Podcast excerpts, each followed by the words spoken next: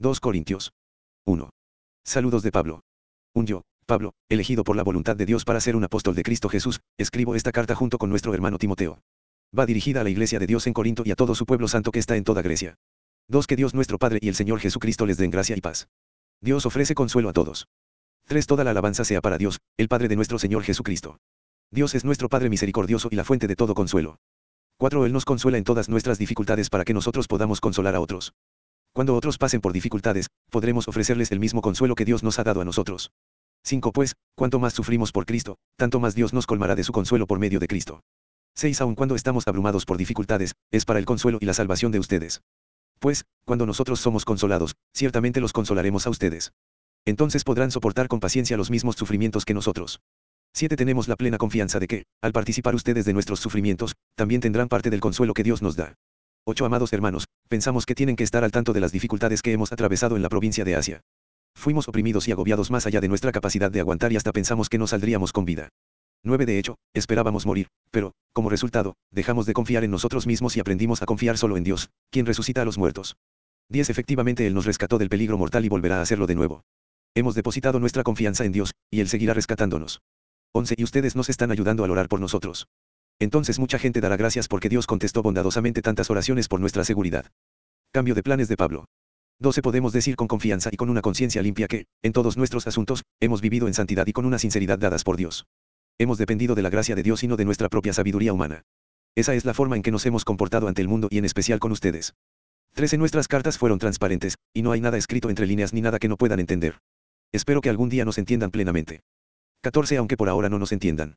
Entonces, en el día que el Señor Jesús regrese, estarán orgullosos de nosotros de la misma manera que nosotros estamos orgullosos de ustedes. 15 Como estaba tan seguro de su comprensión y confianza, quise darles una doble bendición al visitarlos dos veces. 16 Primero de camino a Macedonia, y otra vez al regresar de Macedonia. Luego podrían ayudarme a seguir mi viaje a Judea. 17 Tal vez se pregunten por qué cambié de planes. ¿Acaso piensan que hago mis planes a la ligera? Piensan que soy como la gente del mundo que dice sí cuando en realidad quiere decir no. 18 Tan cierto como que Dios es fiel, nuestra palabra a ustedes no oscila entre el sí y el no. 19 Pues Jesucristo, el Hijo de Dios, no titubea entre el sí y el no. Él es aquel de quien Sailes, Timoteo y yo les predicamos, y siendo el sí definitivo de Dios, Él siempre hace lo que dice. 20 Pues todas las promesas de Dios se cumplieron en Cristo con un resonante sí, y por medio de Cristo, nuestro amén, que significa sí, se eleva a Dios para su gloria. 21 Es Dios quien nos capacita, junto con ustedes, para estar firmes por Cristo. Él nos comisionó. 22 y nos identificó como suyos al poner al Espíritu Santo en nuestro corazón como un anticipo que garantiza todo lo que Él nos prometió. 23 Ahora pongo a Dios por testigo de que les digo la verdad. La razón por la cual no regresé a Corinto fue para ahorrarles una severa reprimenda. 24 Pero eso no significa que queramos dominarlos al decirles cómo poner en práctica su fe. Queremos trabajar junto con ustedes para que estén llenos de alegría, porque es por medio de su propia fe que se mantienen firmes. 2. 1 Así que decidí que no les causaría tristeza con otra visita dolorosa. 2 Pues, si yo les causo tristeza, ¿quién me alegrará a mí? Por cierto, no será alguien a quien yo haya entristecido. 3. Por eso les escribí como lo hice, para que, cuando llegue, no me causen tristeza los mismos que deberían darme la más grande alegría. Seguramente, todos ustedes saben que mi alegría proviene de que estén alegres. 4. Escribí aquella carta con gran angustia, un corazón afligido y muchas lágrimas. No quise causarles tristeza, más bien quería que supieran cuánto amor tengo por ustedes. Perdón para el pecador. 5. No exagero cuando digo que el hombre que causó todos los problemas los lastimó más a todos ustedes que a mí. 6. La mayoría de ustedes se le opusieron, y eso ya fue suficiente castigo. 7. No obstante, ahora es tiempo de perdonarlo y consolarlo, de otro modo, podría ser vencido por el desaliento. 8. Así que ahora les ruego que reafirmen su amor por él. 9. Les escribí como lo hice para probarlos y ver si cumplirían mis instrucciones al pie de la letra. 10. Si ustedes perdonan a este hombre, yo también lo perdono. Cuando yo perdono lo que necesita ser perdonado, lo hago con la autoridad de Cristo en beneficio de ustedes. 11. Para que Satanás no se aproveche de nosotros. Pues ya conocemos sus maquinaciones malignas. 12. Cuando llegué a la ciudad de Troas para predicar la buena noticia de Cristo, el Señor me abrió una puerta de oportunidad. 13 pero no sentía paz, porque mi querido hermano Tito todavía no había llegado con un informe de ustedes. Así que me despedí y seguí hacia Macedonia para buscarlo. Ministros del nuevo pacto. 14 Así que, gracias a Dios, quien nos ha hecho sus cautivos y siempre nos lleva en triunfo en el desfile victorioso de Cristo. Ahora nos usa para difundir el conocimiento de Cristo por todas partes como un fragante perfume. 15 Nuestras vidas son la fragancia de Cristo que sube hasta Dios, pero esta fragancia se percibe de una manera diferente por los que se salvan y los que se pierden. 16 Para los que se pierden, somos un espantoso olor de muerte y condenación, pero para aquellos que se salvan, somos un perfume que da vida. ¿Y quién es la persona adecuada para semejante tarea? 17 Ya ven, no somos como tantos charlatanes que predican para provecho personal. Nosotros predicamos la palabra de Dios con sinceridad y con la autoridad de Cristo, sabiendo que Dios nos observa. 3. Uno otra vez comenzamos a elogiarnos a nosotros mismos. ¿Acaso somos como otros, que necesitan llevarles cartas de recomendación o que les piden que se escriban tales cartas en nombre de ellos? Por supuesto que no. 2. La única carta de recomendación que necesitamos son ustedes mismos. Sus vidas son una carta escrita en nuestro corazón, todos pueden leerla y reconocer el buen trabajo que hicimos entre ustedes. 3. Es evidente que son una carta de Cristo que muestra el resultado de nuestro ministerio entre ustedes. Esta carta no está escrita con pluma y tinta, sino con el Espíritu del Dios viviente. No está tallada en tablas de piedra, sino en corazones humanos. 4. Estamos seguros de todo esto debido a la gran confianza que tenemos en Dios por medio de Cristo. 5. No es que pensemos que estamos capacitados para hacer algo por nuestra propia cuenta. Nuestra aptitud proviene de Dios. 6. Él nos capacitó para que seamos ministros de su nuevo pacto. Este no es un pacto de leyes escritas, sino del Espíritu. El antiguo pacto escrito termina en muerte, pero, de acuerdo con el nuevo pacto, el Espíritu da vida. La gloria del nuevo pacto. 7. El camino antiguo, con leyes grabadas en piedra, conducía a la muerte, aunque comenzó con tanta gloria que el pueblo de Israel no podía mirar la cara de Moisés. Pues su rostro brillaba con la gloria de Dios, aun cuando el brillo ya estaba desvaneciéndose. 8. No deberíamos esperar mayor gloria dentro del nuevo camino, ahora que el Espíritu Santo da vida. 9. Si el antiguo camino, que trae condenación, era glorioso, cuanto más glorioso es el nuevo camino, que nos hace justos ante Dios. 10. De hecho, aquella primera gloria no era para nada gloriosa comparada con la gloria sobreabundante del nuevo camino. 11. Así que si el antiguo camino, que ha sido reemplazado, era glorioso, cuanto más glorioso es el nuevo, que permanece para siempre. 12. Ya que este nuevo camino nos da tal confianza, podemos ser muy valientes. 13. No somos como Moisés, quien se cubría la cara con un velo para que el pueblo de Israel no pudiera ver la gloria, aun cuando esa gloria estaba destinada a desvanecerse. 14. Pero la mente de ellos se endureció y, hasta el día de hoy, cada vez que se lee el antiguo pacto, el mismo velo les cubre la mente para que no puedan entender la verdad. Este velo puede quitarse solamente al creer en Cristo. 15. Efectivamente, incluso hoy en día, cuando leen los escritos de Moisés, tienen el corazón cubierto con ese velo y no comprenden.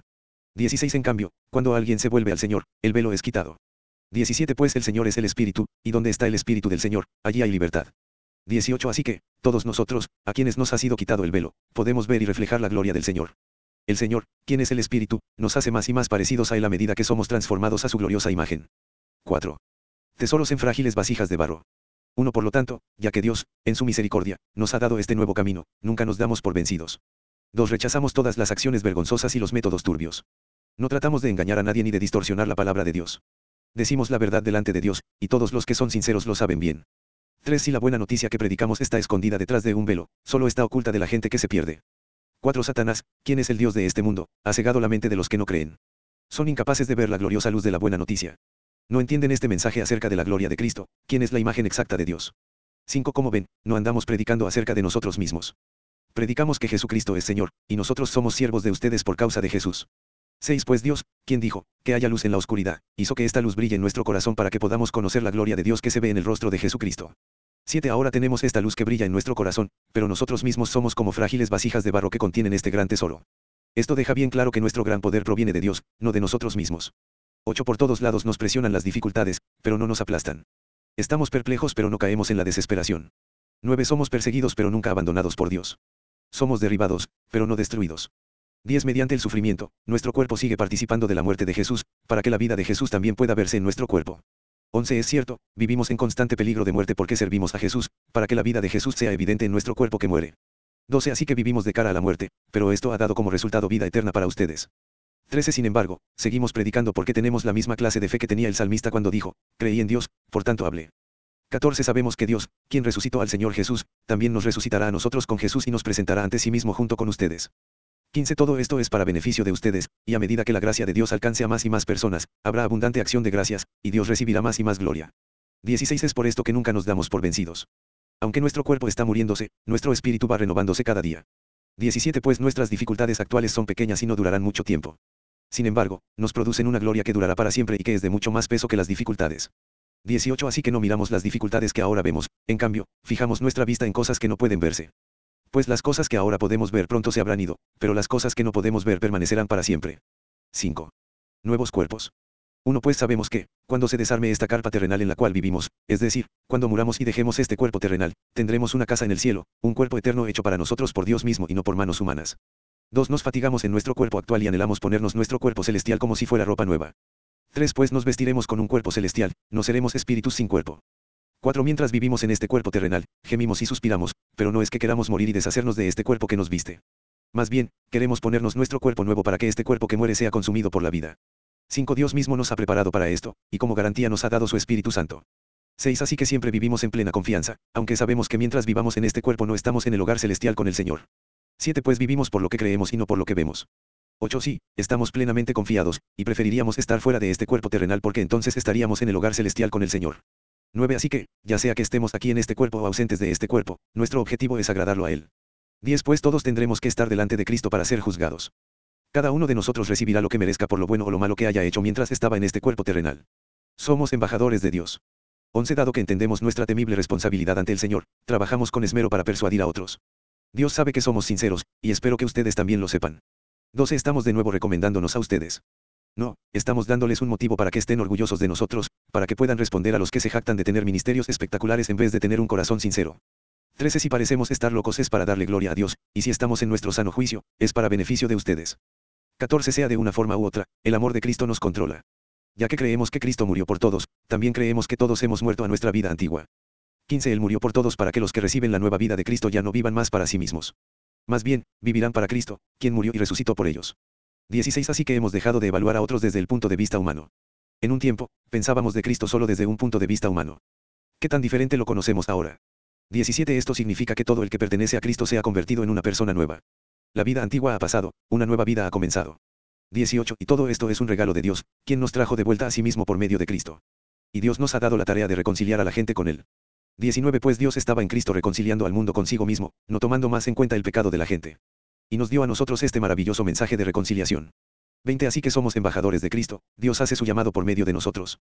Hablamos en nombre de Cristo cuando les rogamos, vuelvan a Dios.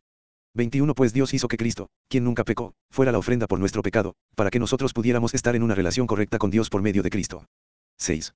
1 Como colaboradores de Dios, les suplicamos que no reciban ese maravilloso regalo de la bondad de Dios y luego no le den importancia.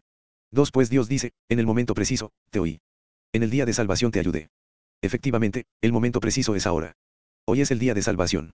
Dificultades y privaciones de Pablo. 3. Vivimos de tal manera que nadie tropezará a causa de nosotros, y nadie encontrará ninguna falta en nuestro ministerio. 4. En todo lo que hacemos, demostramos que somos verdaderos ministros de Dios. Con paciencia soportamos dificultades y privaciones y calamidades de toda índole. 5. Fuimos golpeados, encarcelados, enfrentamos a turbas enfurecidas, trabajamos hasta quedar exhaustos, aguantamos noches sin dormir y pasamos hambre. 6. Demostramos lo que somos por nuestra pureza, nuestro entendimiento, nuestra paciencia, nuestra bondad, por el Espíritu Santo que está dentro de nosotros y por nuestro amor sincero. 7. Con fidelidad predicamos la verdad. El poder de Dios actúa en nosotros. Usamos las armas de la justicia con la mano derecha para atacar y con la izquierda para defender. 8. Servimos a Dios, ya sea que la gente nos honre o nos desprecie, sea que nos calumnie o nos elogie. Somos sinceros, pero nos llaman impostores. 9. Nos ignoran aun cuando somos bien conocidos. Vivimos al borde de la muerte, pero aún seguimos con vida. Nos han golpeado, pero no matado. 10 Hay dolor en nuestro corazón, pero siempre tenemos alegría. Somos pobres, pero damos riquezas espirituales a otros. No poseemos nada, y sin embargo, lo tenemos todo. 11 Oh, queridos amigos corintios, les hemos hablado con toda sinceridad y nuestro corazón está abierto a ustedes. 12 No hay falta de amor de nuestra parte, pero ustedes nos han negado su amor. 13 Les pido que respondan como si fueran mis propios hijos. Ábranos su corazón. El templo del Dios viviente. 14 No se asocien íntimamente con los que son incrédulos. ¿Cómo puede la justicia asociarse con la maldad? ¿Cómo puede la luz vivir con las tinieblas? 15. ¿Qué armonía puede haber entre Cristo y el diablo? ¿Cómo puede un creyente asociarse con un incrédulo? 16. ¿Y qué clase de unión puede haber entre el templo de Dios y los ídolos? Pues nosotros somos el templo del Dios viviente. Como dijo Dios, viviré en ellos y caminaré entre ellos. Yo seré su Dios, y ellos serán mi pueblo. 17. Por lo tanto, salgan de entre los incrédulos y apártense de ellos, dice el Señor. No toquen sus cosas inmundas, y yo los recibiré a ustedes. 18. Y yo seré su padre, y ustedes serán mis hijos e hijas, dice el Señor Todopoderoso. 7. Un queridos amigos, dado que tenemos estas promesas, limpiémonos de todo lo que pueda contaminar nuestro cuerpo o espíritu. Y procuremos alcanzar una completa santidad porque tememos a Dios. 2. Por favor, ábranos su corazón. No le hemos hecho mal a nadie ni hemos llevado a nadie por mal camino ni nos hemos aprovechado de nadie. 3. No les digo esto para condenarlos.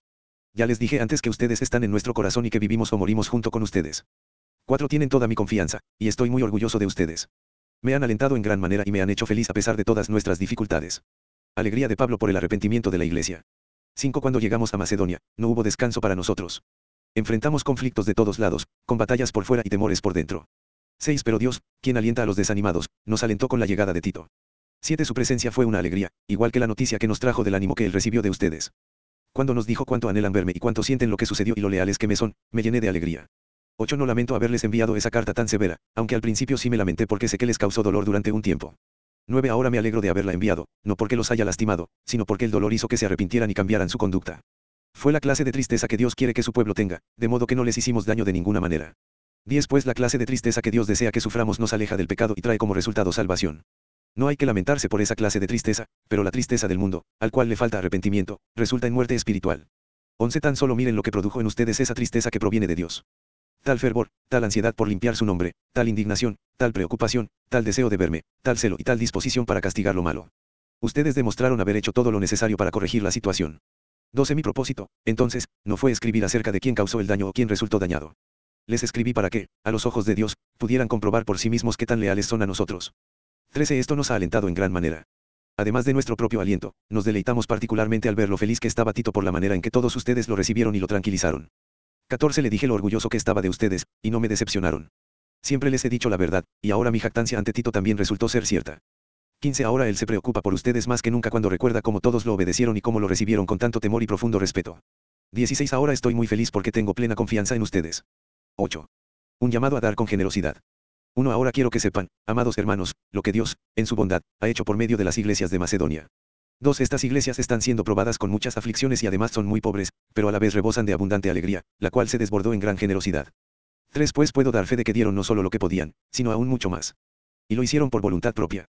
4 Nos suplicaron una y otra vez tener el privilegio de participar en la ofrenda para los creyentes de Jerusalén. 5 Incluso hicieron más de lo que esperábamos, porque su primer paso fue entregarse ellos mismos al Señor y a nosotros, tal como Dios quería. 6 Así que le hemos pedido a Tito, quien los alentó a que comenzaran a dar, que regrese a ustedes y los anime a completar este ministerio de ofrendar. 7 Dado que ustedes sobresalen en tantas maneras, en su fe, sus oradores talentosos, su conocimiento, su entusiasmo y el amor que reciben de nosotros, quiero que también sobresalgan en este acto bondadoso de ofrendar. 8 No estoy ordenándoles que lo hagan, pero pongo a prueba qué tan genuino es su amor al compararlo con el anhelo de las otras iglesias. 9 Ustedes conocen la gracia generosa de nuestro Señor Jesucristo. Aunque era rico, por amor a ustedes se hizo pobre para que mediante su pobreza pudiera hacerlos ricos. 10 Este es mi consejo, sería bueno que completaran lo que comenzaron hace un año. El año pasado, ustedes fueron los primeros en querer dar y fueron los primeros en comenzar a hacerlo. 11 Ahora deberían terminar lo que comenzaron. Que el anhelo que mostraron al principio corresponda ahora con lo que den. Den en proporción a lo que tienen. 12 Todo lo que den es bien recibido si lo dan con entusiasmo. Y den según lo que tienen, no según lo que no tienen. 13 Claro, con eso no quiero decir que lo que ustedes den deba hacerles fácil la vida a otros y difícil a ustedes. Solo quiero decir que debería haber cierta igualdad. 14 Ahora mismo ustedes tienen en abundancia y pueden ayudar a los necesitados. Más adelante, ellos tendrán en abundancia y podrán compartir con ustedes cuando pasen necesidad. De esta manera, habrá igualdad. 15 Como dicen las escrituras, a los que recogieron mucho, nada les sobró, y a los que recogieron solo un poco, nada les faltó. Tito y sus compañeros. 16 Por lo tanto, gracias a Dios, quien le ha dado a Tito el mismo entusiasmo que yo tengo por ustedes. 17 Tito recibió con agrado nuestra petición de que él volviera a visitarlos. De hecho, él mismo estaba deseoso por ir a verlos. 18 También les enviamos junto con Tito a otro hermano, a quien todas las iglesias elogian como predicador de la buena noticia. 19 Las iglesias lo nombraron para que nos acompañara a llevar la ofrenda a Jerusalén, un servicio que glorifica al Señor y que demuestra nuestro anhelo de ayudar. 20 Viajamos juntos para evitar cualquier crítica por la manera en que administramos esta generosa ofrenda. 21 Tenemos cuidado de ser honorables ante el Señor, pero también queremos que todos los demás vean que somos honorables. 22 También les enviamos junto con ellos a otro de nuestros hermanos, que muchas veces ha demostrado lo que es y en varias ocasiones ha manifestado su gran fervor. Ahora está aún más entusiasmado debido a la gran confianza que tienen ustedes. 23 Si alguien pregunta por Tito, díganle que él es mi colaborador, quien trabaja conmigo para ayudarlos. Y los hermanos que lo acompañan fueron enviados por las iglesias, y le dan honor a Cristo. 24 Así que demuéstrenles su amor y pruébenles a todas las iglesias que está justificada nuestra jactancia por ustedes. 9. Ofrenda para los cristianos de Jerusalén. 1. En realidad, no necesito escribirles acerca del ministerio de ofrendar para los creyentes de Jerusalén. 2. Pues sé lo deseosos que están de ayudar, y me estuve jactando en las iglesias de Macedonia de que ustedes, los de Grecia, hace un año estuvieron dispuestos a enviar una ofrenda. De hecho, fue su entusiasmo lo que fomentó que muchos de los creyentes macedonios comenzaran a dar. 3. Les envío a estos hermanos para estar seguro de que ustedes realmente están listos, como les he estado diciendo a ellos, y que ya tienen todo el dinero reunido. No quiero estar equivocado al jactarme de ustedes. 4. Sería vergonzoso para nosotros, ni hablar de la vergüenza que significaría para ustedes, si algunos creyentes macedonios llegaran conmigo, y encontraran que ustedes no están preparados después de todo lo que les hablé de ustedes. 5. Así que pensé que debería enviarles a estos hermanos primero, a fin de estar seguro de que tienen lista la ofrenda que prometieron, pero quiero que sea una ofrenda voluntaria, no una ofrenda dada de mala gana. 6. Recuerden lo siguiente, un agricultor que siembra solo unas cuantas semillas obtendrá una cosecha pequeña. Pero el que siembra abundantemente obtendrá una cosecha abundante. 7. Cada uno debe decidir en su corazón cuánto dar, y no den de mala gana ni bajo presión, porque Dios ama a la persona que da con alegría. 8. Y Dios proveerá con generosidad todo lo que necesiten. Entonces siempre tendrán todo lo necesario y habrá bastante de sobra que compartir con otros. 9. Como dicen las escrituras, ellos comparten con libertad y dan generosamente a los pobres. Sus buenas acciones serán recordadas para siempre. 10. Pues es Dios quien provee la semilla al agricultor y luego el pan para comer. De la misma manera, Él proveerá y aumentará los recursos de ustedes y luego producirá una gran cosecha de generosidad en ustedes. 11. Efectivamente, serán enriquecidos en todo sentido para que siempre puedan ser generosos, y cuando llevemos sus ofrendas a los que las necesitan, ellos darán gracias a Dios. 12. Entonces dos cosas buenas resultarán del ministerio de dar, se satisfarán las necesidades de los creyentes de Jerusalén y ellos expresarán con alegría su agradecimiento a Dios. 13. Como resultado del ministerio de ustedes, ellos darán la gloria a Dios. Pues la generosidad de ustedes tanto hacia ellos como a todos los creyentes demostrará que son obedientes a la buena noticia de Cristo. 14. Y ellos orarán por ustedes con un profundo cariño debido a la desbordante gracia que Dios les ha dado a ustedes. 15. Gracias a Dios por este don que es tan maravilloso que no puede describirse con palabras. 10. Pablo defiende su autoridad. 1. Ahora yo, Pablo, les ruego con la ternura y bondad de Cristo, aunque me doy cuenta de que piensan que soy tímido en persona y valiente solo cuando escribo desde lejos. 2. Pues bien, les suplico ahora, para que cuando vaya, no tenga que ser atrevido con los que piensan que actuamos con intenciones humanas. 3. Somos humanos, pero no luchamos como lo hacen los humanos. 4. Usamos las armas poderosas de Dios, no las del mundo, para derribar las fortalezas del razonamiento humano y para destruir argumentos falsos. 5. Destruimos todo obstáculo de arrogancia que impide que la gente conozca a Dios. Capturamos los pensamientos rebeldes y enseñamos a las personas a obedecer a Cristo. 6. Y una vez que ustedes lleguen a ser totalmente obedientes, castigaremos a todo el que siga en desobediencia. 7. Fíjense en los hechos evidentes. Los que afirman que pertenecen a Cristo deben reconocer que nosotros pertenecemos a Cristo tanto como ellos. 8. Pareciera que estoy jactándome demasiado de la autoridad que nos dio el Señor, pero nuestra autoridad los edifica a ustedes, no los destruye. Así que no me avergonzaré de usar mi autoridad. 9. No es mi intención asustarlos con mis cartas. 10 pues algunos dicen, las cartas de Pablo son exigentes y fuertes, pero él en persona es débil y sus discursos no valen nada.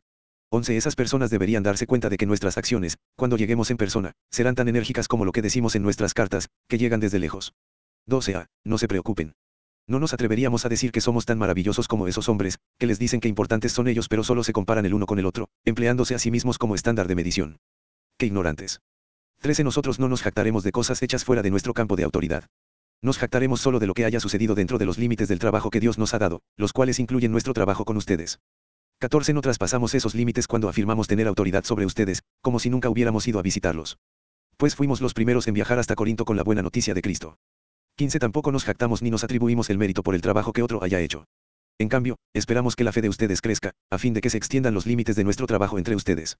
16. Entonces podremos ir a predicar la buena noticia en otros lugares más allá de ustedes, donde ningún otro esté trabajando. Así nadie pensará que nos jactamos de trabajar en el territorio de otro. 17 Como dicen las escrituras, si quieres jactarte, jáctate solo del Señor. 18 Cuando la gente se alaba a sí misma, ese elogio no sirve de mucho. Lo importante es que los elogios provengan del Señor. 11. Pablo y los falsos apóstoles. 1. Espero que toleren un poco más de mis tonterías. Por favor, ténganme paciencia. 2. Pues los celo, con el celo de Dios mismo. Los prometí como una novia pura a su único esposo, Cristo. 3. Pero temo que, de alguna manera, su pura y completa devoción a Cristo se corrompa, tal como Eva fue engañada por la astucia de la serpiente. 4. Ustedes soportan de buena gana todo lo que cualquiera les dice, aun si les predican a un Jesús diferente del que nosotros predicamos o a un espíritu diferente del que ustedes recibieron o un evangelio diferente del que creyeron. 5. Pero de ninguna manera me considero inferior a esos superapóstoles que enseñan tales cosas. 6. Podré ser un orador inexperto, pero no me falta conocimiento. Eso es algo que les hemos dejado bien claro a ustedes de todas las maneras posibles.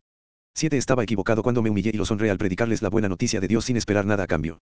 8. Les robé a otras iglesias al aceptar sus contribuciones para poder servirlos a ustedes sin ningún costo. 9. Cuando estuve con ustedes y no tenía lo suficiente para vivir, no llegué a ser una carga financiera para nadie. Pues los hermanos que llegaron de Macedonia me trajeron todo lo que necesitaba. Nunca he sido una carga para ustedes y jamás lo seré.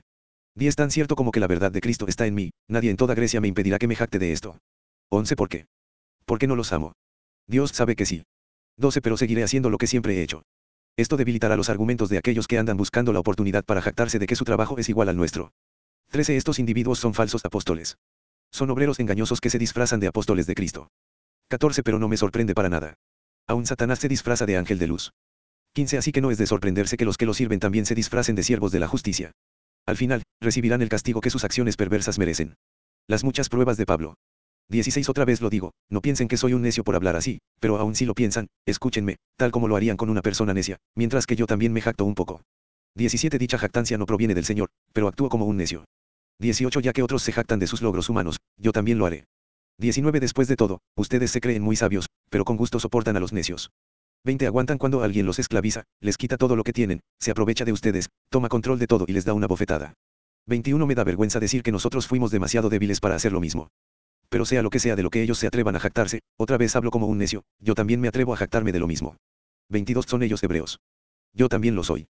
Son israelitas. También lo soy yo. Son descendientes de Abraham. También yo. 23 son siervos de Cristo. Sé que sueno como un loco, pero yo lo he servido mucho más. He trabajado con más esfuerzo, me han encarcelado más seguido, fui azotado innumerables veces y enfrenté la muerte en repetidas ocasiones. 24 en cinco ocasiones distintas, los líderes judíos me dieron 39 latigazos. 25 tres veces me azotaron con varas. Una vez fui apedreado. Tres veces sufrí naufragios. Una vez pasé toda una noche y el día siguiente a la deriva en el mar. 26 he estado en muchos viajes muy largos. Enfrenté peligros de ríos y de ladrones. Enfrenté peligros de parte de mi propio pueblo, los judíos, y también de los gentiles. Enfrenté peligros en ciudades, en desiertos y en mares. Y enfrenté peligros de hombres que afirman ser creyentes, pero no lo son. 27 He trabajado con esfuerzo y por largas horas y soporté muchas noches sin dormir. He tenido hambre y sed, y a menudo me he quedado sin nada que comer. He temblado de frío, sin tener ropa suficiente para mantenerme abrigado. 28 Además de todo eso, a diario llevo la carga de mi preocupación por todas las iglesias. 29 ¿Quién está débil sin que yo no sienta esa misma debilidad? ¿Quién se ha dejado llevar por mal camino y sin que yo no arda de enojo? 30 Si debo jactarme, preferiría jactarme de las cosas que muestran lo débil que soy. 31 Dios, el Padre de nuestro Señor Jesús, quien es digno de eterna alabanza, sabe que no miento. 32 Cuando estuve en Damasco, el gobernador bajo el mando del rey Aretas puso guardias en las puertas de la ciudad para atraparme. 33 Tuvieron que descolgarme en un canasto por una ventana en el muro de la ciudad para que escapara de él. 12. La visión de Pablo y la espina en su carne. 1. Mi jactancia no servirá de nada, sin embargo, debo seguir adelante. A mi pesar contaré acerca de visiones y revelaciones que provienen del Señor. 2. Hace 14 años fui llevado hasta el tercer cielo. Si fue en mi cuerpo o fuera de mi cuerpo no lo sé, solo Dios lo sabe. 3. Es cierto, solo Dios sabe si estaba yo en mi cuerpo o fuera del cuerpo, pero sí sé. 4. Que fui llevado al paraíso y oí cosas tan increíbles que no pueden expresarse con palabras, cosas que a ningún humano se le permite contar. 5. De esa experiencia vale la pena jactarse, pero no voy a hacerlo. Solo me jactaré de mis debilidades. 6. Si quisiera jactarme, no sería ningún necio al hacerlo porque estaría diciendo la verdad, pero no lo haré, porque no quiero que nadie me atribuya méritos más allá de lo que pueda verse en mi vida o oírse en mi mensaje. 7. Aun cuando he recibido de Dios revelaciones tan maravillosas. Así que, para impedir que me volviera orgulloso, se me dio una espina en mi carne, un mensajero de Satanás para atormentarme e impedir que me volviera orgulloso. 8. En tres ocasiones distintas, le supliqué al Señor que me la quitara. 9. Cada vez Él me dijo, mi gracia es todo lo que necesitas, mi poder actúa mejor en la debilidad. Así que ahora me alegra jactarme de mis debilidades, para que el poder de Cristo pueda actuar a través de mí. 10 es por esto que me deleito en mis debilidades, y en los insultos, en privaciones, persecuciones y dificultades que sufro por Cristo. Pues, cuando soy débil, entonces soy fuerte. Preocupación de Pablo por los Corintios. 11 Ustedes hicieron que me comportara como un necio al jactarme como lo hice. Deberían estar escribiendo elogios acerca de mí, porque no soy de ninguna manera inferior a esos superapóstoles, aun cuando no soy nada en absoluto. 12 Cuando estuve con ustedes les di pruebas de que soy un apóstol. Pues con paciencia hice muchas señales, maravillas y milagros entre ustedes. 13. Lo único que no hice, y que sí hago en las demás iglesias, fue convertirme en una carga financiera para ustedes. Por favor, perdónenme por esta falta. 14. Ahora voy a visitarlos por tercera vez y no les seré una carga. No busco lo que tienen, los busco a ustedes mismos. Después de todo, los hijos no mantienen a los padres. Al contrario, son los padres quienes mantienen a sus hijos. 15. Con gusto me desgastaré por ustedes y también gastaré todo lo que tengo, aunque parece que cuanto más los amo, menos me aman ustedes a mí. 16 Algunos de ustedes admiten que no les fui una carga, pero otros todavía piensan que fui muy astuto y que me aproveché de ustedes con engaños. 17 Pero ¿cómo? ¿Acaso alguno de los hombres que les envié se aprovechó de ustedes? 18 Cuando le pedí a Tito que los visitara y envié con él al otro hermano, ¿acaso Tito se aprovechó de ustedes? No, porque ambos tenemos el mismo espíritu y caminamos sobre las pisadas del otro y hacemos las cosas de la misma manera. 19 Tal vez piensen que decimos estas cosas solo para defendernos. No, les decimos esto como siervos de Cristo y con Dios como testigo. Todo lo que hacemos, queridos amigos, es para fortalecerlos. 20 Pues temo que, cuando vaya, no me gustará lo que encuentre, y que a ustedes no les gustará mi reacción.